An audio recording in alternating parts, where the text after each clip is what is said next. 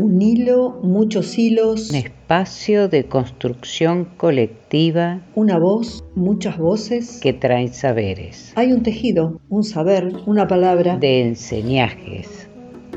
Y queremos que el ovillo empiece a rodar. Somos un podcast independiente que teje, canta, cuenta historias de mujeres por mujeres. Soy Lili Rodríguez. Soy Fabi Cano. Soy Marcela Blanco y juntas, hacemos, las, tejenderas. tejenderas. Podés escucharnos y seguirnos en Las Tejenderas Podcast por nuestras páginas de Facebook, Instagram, YouTube, Spotify y Google Podcast.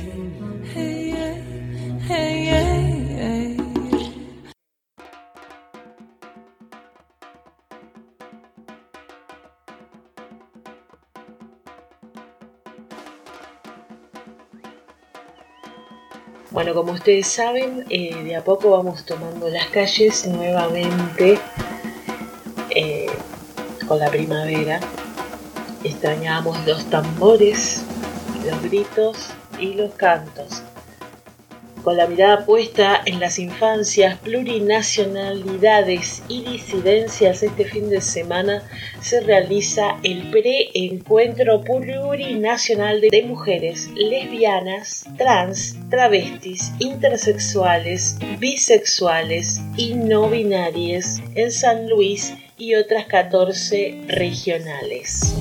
Con la pandemia todavía vigente, la comisión organizadora decidió posponer una vez más el encuentro en territorio puntano y organizar distintas actividades presenciales y virtuales en todo el país, el viernes 8, el sábado 9 y el domingo 10 de octubre. Es el segundo año que funcionamos como comisión organizadora tratando de definir algo que compete a todo el territorio, dice Pamela McCain para El Grito del Sur. Articulamos con compañeras de otras provincias del plurinacional y salió esta propuesta de octubre transfeminista donde cada regional pueda garantizar de forma presencial una serie de talleres y San Luis funcionaría como una regional más a la hora de las actividades. En San Luis, el viernes, se llevarán a cabo las charlas debate virtuales. El sábado se organizará un festival y una marcha a las 17 horas y el domingo se cerrará con la asamblea de Avia Yala. También es histórico este encuentro porque por primera vez se hace en territorio Huarpe, Comechingón y Ranquel, destacó McKay, ya que en el último encuentro que se realizó en la ciudad de La Plata en 2019 se logró el cambio de nombre y la inclusión de una perspectiva plurinacional. La integrante de la comisión organizadora afirmó que, ese, que este hecho fue un logro colectivo. Era una demanda de hace varios años y se trabajó la responsabilidad de llenar de contenido ese nombre. Es un desafío que se construye diariamente. El trabajo en el territorio nos sirvió para hacer un diagnóstico de las comunidades originarias de nuestro territorio que estaban invisibilizadas. En esta línea, Mackay destacó que durante la organización del año pasado se armó la Comisión Plurinacional y de Disidencias que funciona con el objetivo de identificar personas, colectivos y organizaciones de disidencias y plurinacionalidades para hacer el trabajo de conocernos y sumarlas a la organización de este 35 encuentro plurinacional. Asimismo, el preencuentro busca incorporar a las infancias como sujetes políticos. Es el primer año que niñas y adolescentes tienen su propia comisión respectivamente. Nos parece importante visibilizar lo que está pasando con Guadalupe Lucero, la niña de 5 años desaparecida desde junio, y también porque otras víctimas de femicidios son lesijes, sostuvo McKay. Si bien se avanzó en derechos de la niñez, siguen invisibilizados esos niños que quedan huérfanos con una madre asesinada y en muchos casos un padre femicida. Aunque todavía es incierto cuándo terminará la pandemia, McKay afirmó que la comisión organizadora espera que en 2022 puedan finalmente llevar adelante el encuentro de forma presencial. Sabemos que va a ser en algún momento del año que viene, aunque todavía no tenemos fecha exacta, dijo. Será ahí cuando se elija la próxima sede. Les lo que pasó ayer en el segundo encuentro regional La Plata Berizo y Ensenada en Plaza San Martín de mujeres lesbianas trans, travestis bisexuales, no binarias, trans masculinidades. Eh, hubo música con botánica musicalitas, dinamita, Doña Flor y sus rítmicos. También hubo poesía con Moni Palacios, ejes lesbiana, Poppy, Acratas Crotas. También participaba en Vuelo Elu, Urraca Negra, Mandrágoras. Se proyectó la película Con la Fuerza del Río y hubo más música eh, con La Gran Puta, Batuqueres, Chicas Prohibidas, Blocotas Pib. Y hoy, a partir de las 10 de la mañana, empiezan los talleres y eh, luego va a haber una asamblea transfeminista y movilización. También eh, van a participar, a haber feria los dos días. Y bueno, pronto sabremos las conclusiones de este encuentro.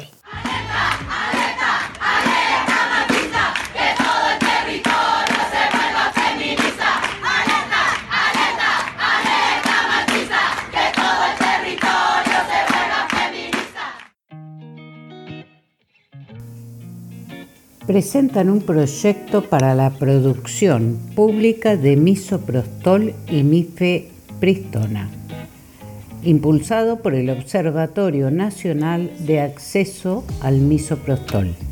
Se trata de un medicamento considerado por la Organización Mundial de la Salud como esenciales, ya que garantizan el acceso a abortos seguros. El objetivo es contribuir a regular el precio de estos fármacos que hoy resultan inalcanzables. Hoy quien recurre a la farmacia, los precios están entre los 8.600 hasta 14.000 pesos, absolutamente eh, inaccesibles. Recordemos que la efectividad del aborto con misoprostol es del 85% y que los riesgos medicamentosos son muy bajos y muy controlables con un sistema de salud preparado que funcione y a disposición de quienes tienen la decisión de abortar.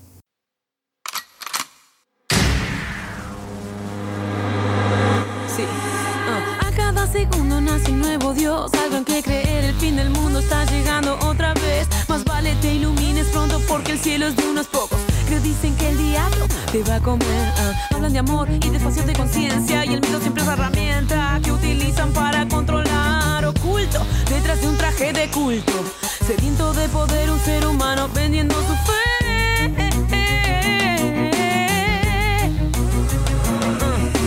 guerras frías, asesinas, sequías, desiertos. Niños en la calle, por la noche andan despiertos. Promoción y ofertas de felicidad. Hay muchos fabricantes de cuentos y mentiras que venden seguridad que no existe. Seguridad de afuera no existe, no.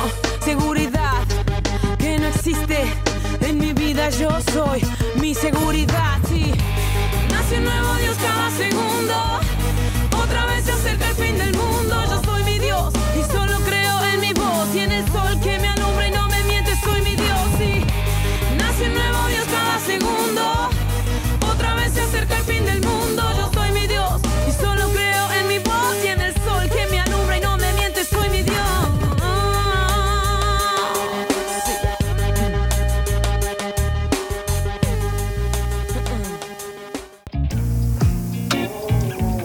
Personal de la OMS cometió abusos sexuales en la República Democrática del Congo entre los años 2018 y 2020, concluyó una comisión investigadora interna. 21 eh, empleados de la OMS son sospechosos de haber cometido abusos sexuales contra mujeres y niñas durante la respuesta al brote de ébola sufrida por el Congo. Esta comisión determinó, tras 12 meses de pesquisa, que algunas de las víctimas le prometieron empleos a cambio de relaciones sexuales y también recibió denuncias de nueve posibles violaciones, así como extorsiones a mujeres que fueron obligadas a abortar tras sufrir esos abusos. Tras conocerse los resultados preliminares de la investigación, el director general de la OMS pidió perdón a las víctimas, se declaró responsable de los fallos en el sistema, entre comillas, que ha mostrado este caso y prometió reformas en la OMS para evitar que estos sucesos no se repitan en el futuro. Lo primero que quiero decir a las víctimas y supervivientes es que lo siento, lo lamento, lamento lo que les impusieron las personas contratadas por la OMS para servirle y protegerles.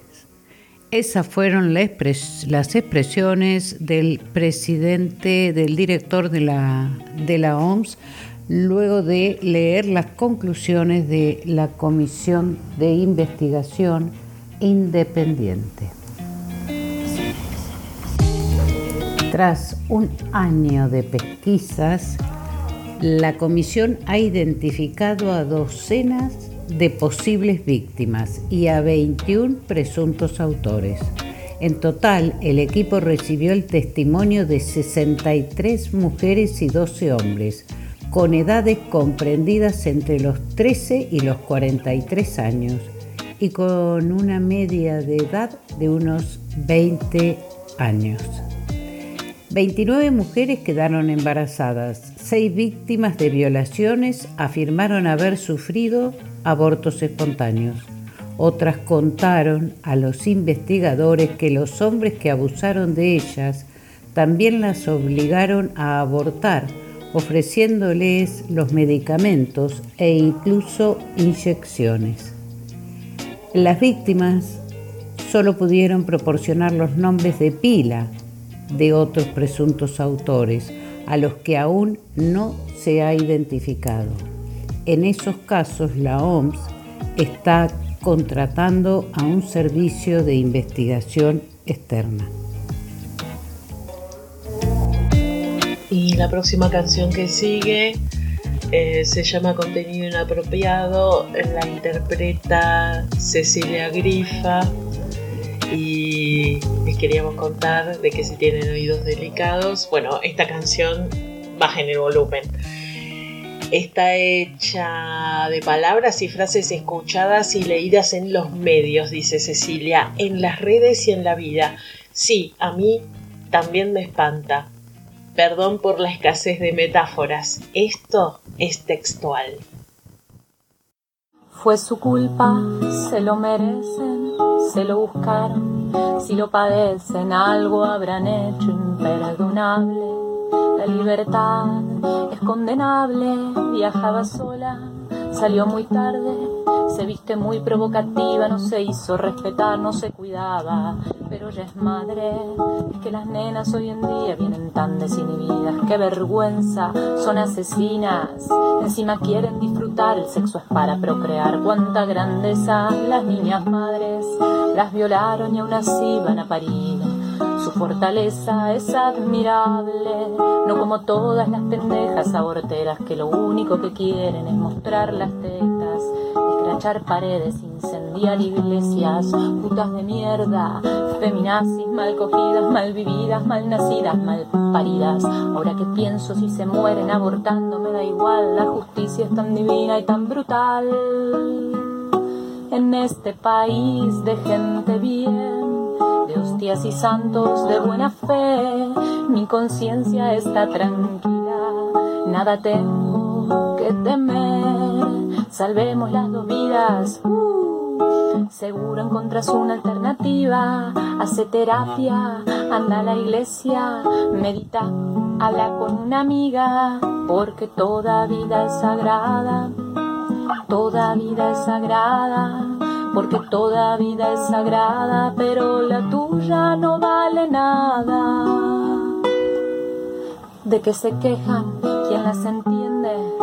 Ahora todo es una cosa, no se puede decir nada, es un piropo exageradas, como no les va a gustar que les quieran romper el orto. Yo no entiendo, capaz son tortas. Lo que ustedes necesitan es una buena poronga y un buen chirlo que las ponga en su lugar, que las ubique en la palmera y se dejen de jorobar. Para mí que están re locas, se merecen que las prendan fuego a todas. El patriarcado, eso que es, nos odian tanto que no quieren ni coger con nosotros ni fingir orgasmo aguantar un grito, ni seguir llorando, ni limpiar la casa, ni lavar la ropa, ni hacer la comida, ni tragarla toda, ni tener más hijos, ni seguir pariendo, ni laburar gratis. Ya no es como antes, no se bancan nada. Esto es un espanto, no puedo entender por qué nos odian tanto. En este país de gente bien, de hostias y santos de buena fe, mi conciencia está tranquila, nada tengo que temer. Salvemos las dos vidas, uh, seguro encontrás otra alternativa. Hace terapia, después lo das en adopción. Anda a la iglesia, siempre hay una opción porque toda vida es sagrada. Toda vida es sagrada, porque toda vida es sagrada, pero la tuya no vale nada.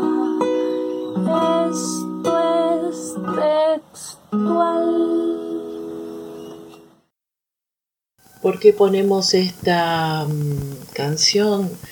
Porque queremos recordar que tenemos a un jefe de gabinete, Juan Mansur, que es un pañuelo celeste y que queremos y afirmamos la separación iglesia-estado. También que Salta, Jujuy, La Rioja, Catamarca, Santiago del Estero y Tucumán son las provincias que integran el norte argentino, ¿no? Eso lo sabemos. Y aunque cada una tiene sus particularidades y características propias, la fuerte presencia de las instituciones religiosas es común en todo el territorio. Las iglesias, tanto cristianas como evangélicas, inciden en la política y la sociedad, pero al mismo tiempo son actores fundamentales que están presentes en los lugares donde el Estado parece no llegar. El Estado es responsable si no se cumple la IDE.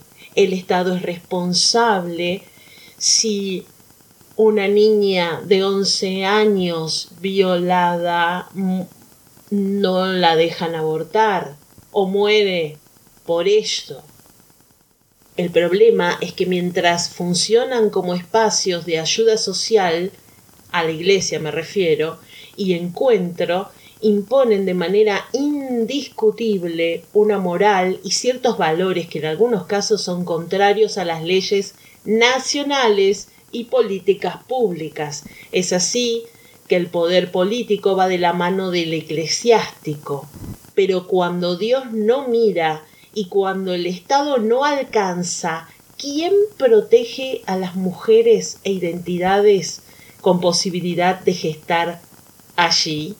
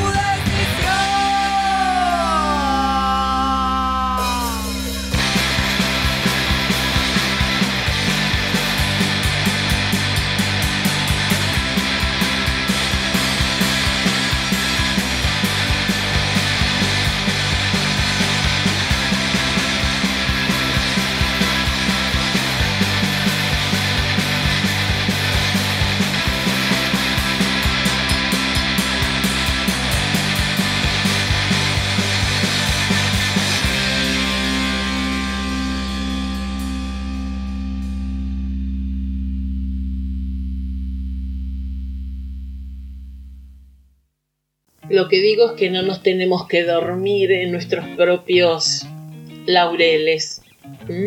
El sistema médico hegemónico tiene varios problemas por resolver. Uno de ellos es que aunque la objeción de conciencia se basa en el derecho de cada individuo a obrar con libertad y autonomía en línea con sus convicciones éticas, muchas veces esta figura no es utilizada para lo que fue creada y se vuelve una regla antes que una excepción. No a la objeción de conciencia. En Argentina siempre hubo convivencia con el aborto clandestino. En los pueblos todos saben quién los hace. Antes era una partera o una curandera, pero ahora son médicos y muchos, aunque son objetores en la parte pública, hace años que cobran en la clandestinidad para hacerlo. No a la hipocresía. A esto se le suma que los médicos, especialmente los ginecólogos, se encargan un lugar de saber verticalista donde los límites de lo íntimo son avasallados y llegan a aconsejar sobre si los pacientes eh, pueden casarse, si su sexualidad es correcta o si serán o no buenas madres. Es lo que nos falta. En la Argentina se viene desarrollando un enorme avance en la lucha feminista. El trayecto recorrido parece más difícil en estas provincias, en el norte y aunque es cuesta arriba, las mujeres e identidades con posibilidad de gestar siguen abriendo nuevos debates, donde antes había temas tabúes, ahora dejaron de serlo para formar parte del debate público en la prensa local. Algunas situaciones que requerían la autorización del sector eclesiástico en las instituciones educativas son resueltas por los mismos educadores y hay miles de militantes feministas que se organizan para garantizar los derechos sexuales y reproductivos en sus provincias. Pero no es suficiente. No es suficiente. Tenemos que seguir insistiendo, tenemos que seguir hablando, tenemos que seguir difundiendo la IBE, tenemos que denunciar cuando vemos casos de este estilo, de este tipo, en donde los médicos se erigen en dictadores de cómo debemos o no coger, si tenemos que tener hijos o no tener hijos. Vivimos dos Argentinas. En el norte están casi en la prehistoria tratando de resolver todas estas tensiones. El Estado no da respuestas a muchas de las demandas que se, que se nos plantean o que planteamos. Y hasta ahora fueron y siguen siendo eh, las feministas quienes se encargan de protegerse y de protegernos entre nosotras.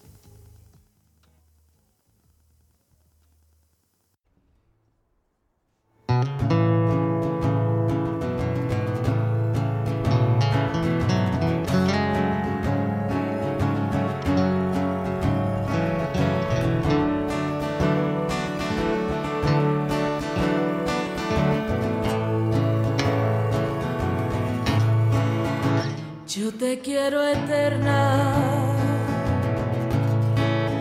fabulosa y plena, sabia y hechicera, cósmica y sirena. Yo te quiero viva.